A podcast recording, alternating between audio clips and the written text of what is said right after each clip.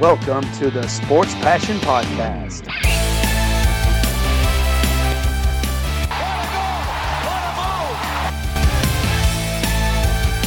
Oh, blocked by James! LeBron James with the rejection. And here's your host, Lars Marendorf. Einen wunderschönen guten Tag und herzlich willkommen zum Sport Passion Podcast. Die dritte Ausgabe der Vorschau auf die neue NHL-Saison bringt uns die Vegas Golden Knights. Das Team aus der Wüste ist nicht mehr das neueste Team der NHL. Die Seattle Kraken haben sie da abgelöst, aber trotzdem sind die Golden Knights ein sehr, sehr interessantes Team. Und wenn ich zurückblicke auf die letzten Spielzeiten, dann ist es schon wirklich erstaunlich, wie sich diese Mannschaft direkt in der NHL etablieren konnte. Das Premierenjahr mit dem Erreichen des Stanley Cup Finals, da sogar dann ein Spiel gewonnen. Also da muss man eben wirklich sagen, bestes Expansion-Team der NHL-Geschichte. Und ja, danach ging es ähnlich weiter. Conference-Finale in den letzten beiden Spielzeiten dann erreicht. Einmal gegen die Dallas Stars ausgeschieden und im letzten Jahr dann gegen die Montreal Canadiens. Und wenn man so ein bisschen ja, da auch Kritik äußern möchte, was ja erstaunlich ist für so eine junge Franchise, dann muss man sagen, sie haben in den letzten beiden Jahren vielleicht enttäuscht. Sie haben in den letzten beiden Jahren nicht das erreicht, was möglich gewesen wäre. Sie haben nicht das Stanley Cup Finale erreicht und man muss eben da wirklich sagen, das ist ein Meckern auf hohem Niveau, aber trotzdem gegen die Dallas Stars waren sie Favorit, gegen die Canadiens waren sie Favorit. Man hat im Prinzip im Westen die Serie gegen die Avalanche, die sie gewonnen haben mit 4-2 nach 0-2. Das hat man so als vorweggezogene Finalserie gesehen. Und dann kommt eben Montreal, klar, es gab Western Conference, war es ja dann im, am Ende nicht, es war ja dann dieses Vierer-Turnier oder diese Vierer-Paarungen dann sozusagen im Halbfinale. Aber trotzdem waren sie da Favorit gegen die Canadiens und das haben sie aber nicht geschafft, sich dort durchzusetzen, genauso wie eben im Jahr davor gegen die Dallas Stars. Und da muss man eben schon gucken, hm, ist das wirklich die Erwartung und ist das wirklich das Resultat, was die Vegas Golden Knights haben wollen? Wie gesagt, auf sehr, sehr hohem Niveau bewegen wir uns da, für so eine junge Franchise auch. Aber das ist der Anspruch, das haben sie gesagt, das wollen sie erreichen. Sie wollen den Stanley Cup gewinnen und da sind sie dann eben die letzten Jahre für mich drunter geblieben und deswegen, ja, eine eher enttäuschende Spielzeit dann die letzte reguläre Saison war natürlich sehr, sehr gut. 82 Punkte, bestes Team zusammen mit Colorado. Da eben dann auch der gesamten Liga. Aber sie haben es nicht geschafft, sich dann ins Stanley Cup Finale zu spielen. Und dementsprechend kann man die Saison dort nicht als Erfolg werten. Und das begründet vielleicht auch so ein bisschen das, was im Sommer passiert ist. Und damit ja, leite ich langsam über in den nächsten Block, ins nächste Drittel, bis gleich zur Offseason der Vegas Golden Knights.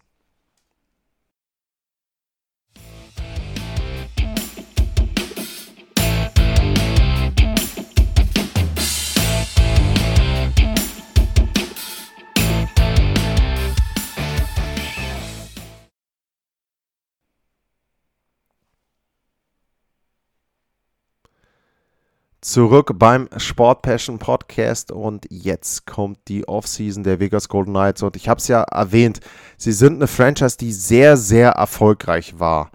Und da kann man schon sagen, naja, also dann versucht man so ein bisschen so an den Ecken, vielleicht mal ein kleineres Tauschgeschäft, also nicht wirklich groß das Ganze durcheinander zu würfeln. Sie hatten zum Beispiel im letzten Jahr mit Robin Lenner und Marc-André Fleury auch ein super Torhüter-Duo. Also Fleury, bester Torhüter der Liga, Designer Trophy gewonnen.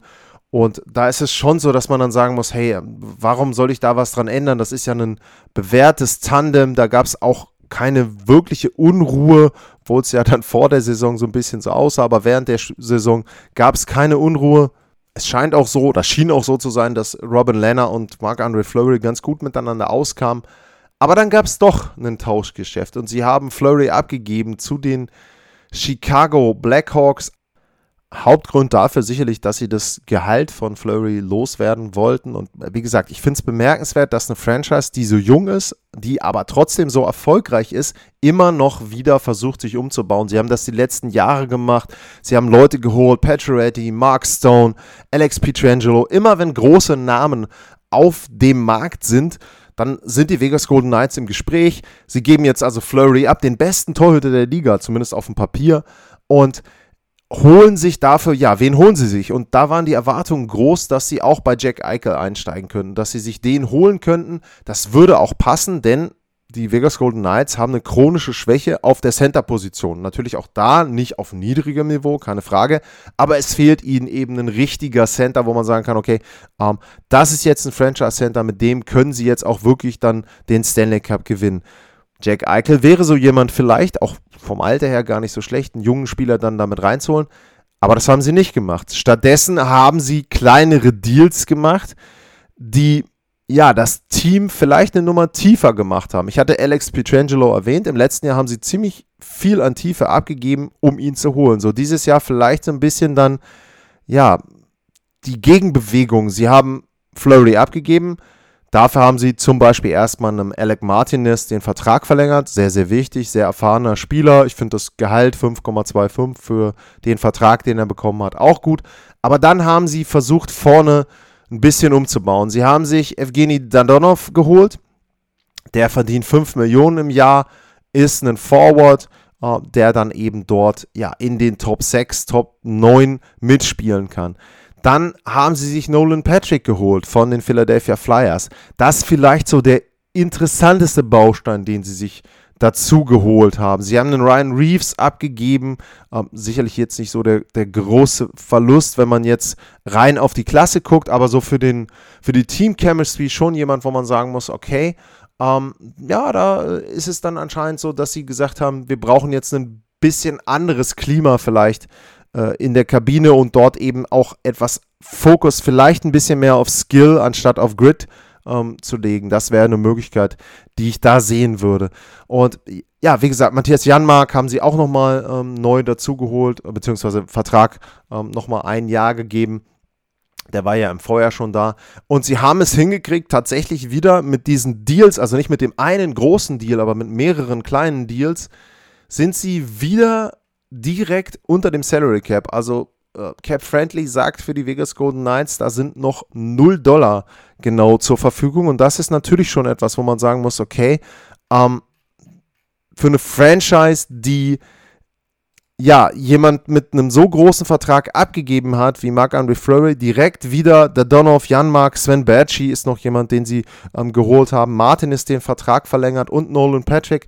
Also ein Paket ähm, sich geholt, und ja, interessant auf jeden Fall für mich. Ähm, Thomas Noschek ist vielleicht noch jemand, den man erwähnen sollte, der auch gegangen ist, aber auch das kein großer Name. Also sie haben an den Forwards nichts groß verändert, sie haben an ihrer Defensive nichts groß ähm, verändert, zumindest an den Top-Leuten. Sie haben sicherlich im Tor was gemacht. Robin Lenner ist der Torhüter der näheren Zukunft bei den Vegas Golden Knights. Und ansonsten haben sie versucht, sich tiefer zu machen und ich werde im nächsten Teil darauf eingehen, was ich von den Vegas Golden Knights dadurch in der nächsten Spielzeit erwarte. Bis gleich.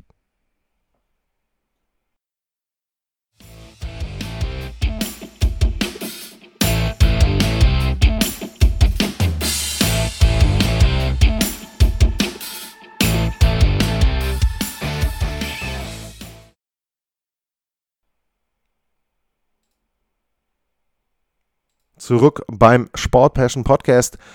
Und jetzt kommt der Blick in die Kristallkugel in Vegas und da sehe ich ein sehr, sehr gutes Team und da sehe ich einen Titelkandidaten, was aber auch nicht wirklich schwer ist, denn das waren die Vegas Golden Knights die letzten Jahre auch schon. Und ich finde, die Moves, die sie gemacht haben, die machen durchaus Sinn. Natürlich kann man jetzt die Frage stellen, ob die Art und Weise, wie sie mit Flurry umgegangen sind, so positiv waren. Okay, keine Frage. Aber Robin Lenner ist der jüngere Torhüter und der war nicht viel schlechter die letzten Jahre. Dementsprechend ist es schon okay, dass man sich für den entscheidet. Dann haben sie eben, ich habe es schon erwähnt, einen Dadonov geholt. Sie haben sich einen Nolan Patrick geholt und das habe ich eben schon gesagt. Das ist für mich ein sehr, sehr interessanter Spieler. Der war mal der zweite Pick im NHL Draft. Also 2017 Runde 1, Nummer 2 durch die Philadelphia Flyers. Und der hat bisher in seiner Karriere enttäuscht. Das hat verschiedene äh, Gründe natürlich. Er hat 30, 31 Punkte gemacht in den Spielzeiten, wo er quasi komplett gespielt hat. Letztes Jahr 52 Spiele, 9 Punkte. Das sind natürlich keine überragenden Werte. Nur, man muss natürlich auch sehen, was erwarte ich denn von dem und vielleicht auch dann wieder immer so ein bisschen Kosten nutzen. Was verdient er denn eigentlich? Der verdient die nächsten beiden Jahre 1,2 Millionen. Der ist erst 23 Jahre alt. Und wenn die Vickers Golden Knights sich mit ihm einen Center geholt haben, der in der dritten Reihe vielleicht spielt, von mir ist auch zweite Reihe, vielleicht auch irgendwann mal erste Reihe, aber auf jeden Fall in diesen ersten drei Jahren im Center, äh, drei Reihen im, im Center-Slot irgendwie hin und her wandern kann, dann haben sie sich sehr, sehr viel Qualität geholt.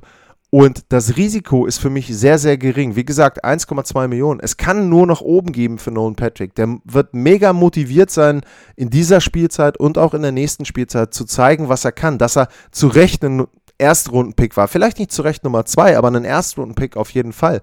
Und wenn der seine Zahlen verbessert, die er eben in den ersten beiden Jahren hatte in Philly, wenn der 40, 50 Punkte vielleicht machen kann, das wäre super für die Vegas Golden Knights. Das heißt, sie hätten da noch mehr Tiefe. Ähm, dann Dadonov, wie gesagt, auch jemand, der ihnen auch helfen kann, der ihnen auch wieder weitere Qualität geben kann und sie dann ja nochmal eine Nummer besser macht. Ähm, vielleicht das auch so ein bisschen das Problem gewesen, dass sie dann am Ende zu wenig Qualität insgesamt in den hinteren Reihen hatten. Sie haben es natürlich geschafft, zum Beispiel gegen Colorado, ähm, die Topline dann auszuschalten von Colorado und auch das Secondary Scoring so ein bisschen auszuschalten.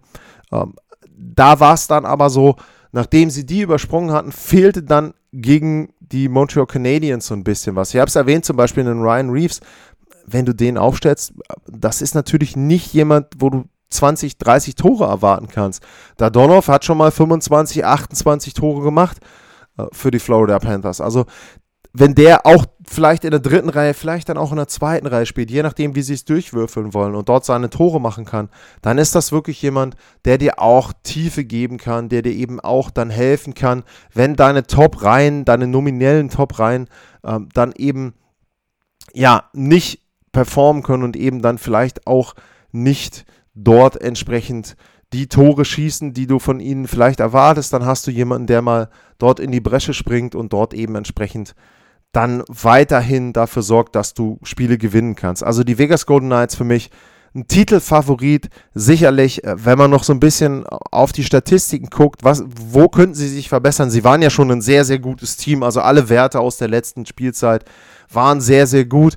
Penalty Killing zum Beispiel ist da rauszuheben mit 86,8% Das war das Beste der gesamten NHL. Die Save Percentage war die zweitbeste mit 92% Natürlich, klar, Flurry ist weg, aber Lennart ist nicht viel schlechter. Ein Punkt, wo sie sich durchaus verbessern können und vielleicht dann auch verbessern müssen, ist das Powerplay. 17,8% nur Platz 22. Da erwarte ich in der nächsten Spielzeit mehr.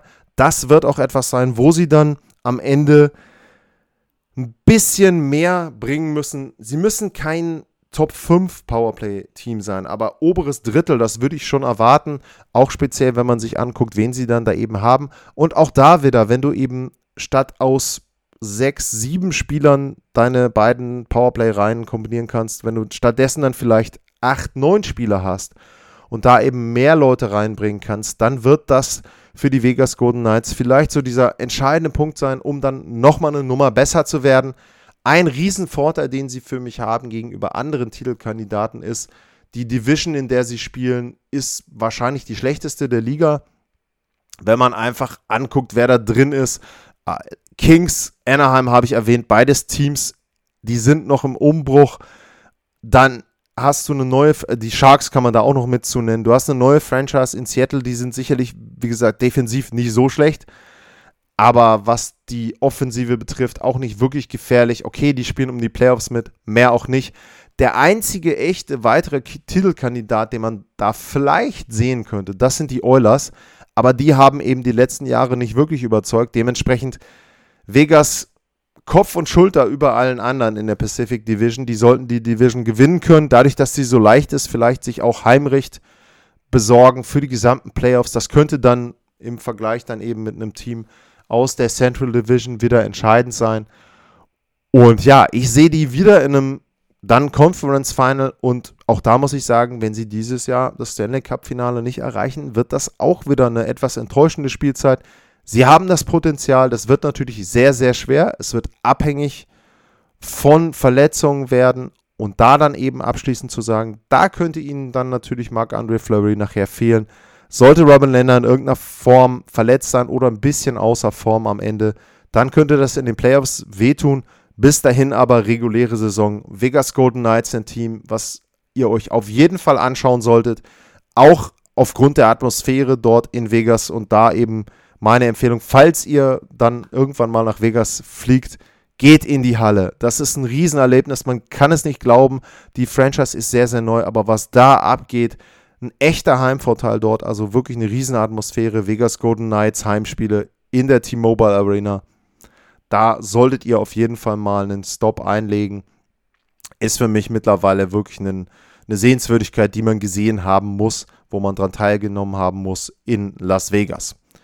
Das war die Vorschau auf die Vegas Golden Knights, die dritte in meiner Reihe. Und als nächstes Team stehen dann an die San Jose Sharks, der Rivale in ja, äh, den letzten Jahren so ein bisschen der Vegas Golden Knights. Aber die entwickeln sich in eine andere Richtung. Aber das dann in der nächsten Folge. Bis dahin, danke fürs Zuhören, bleibt gesund und tschüss.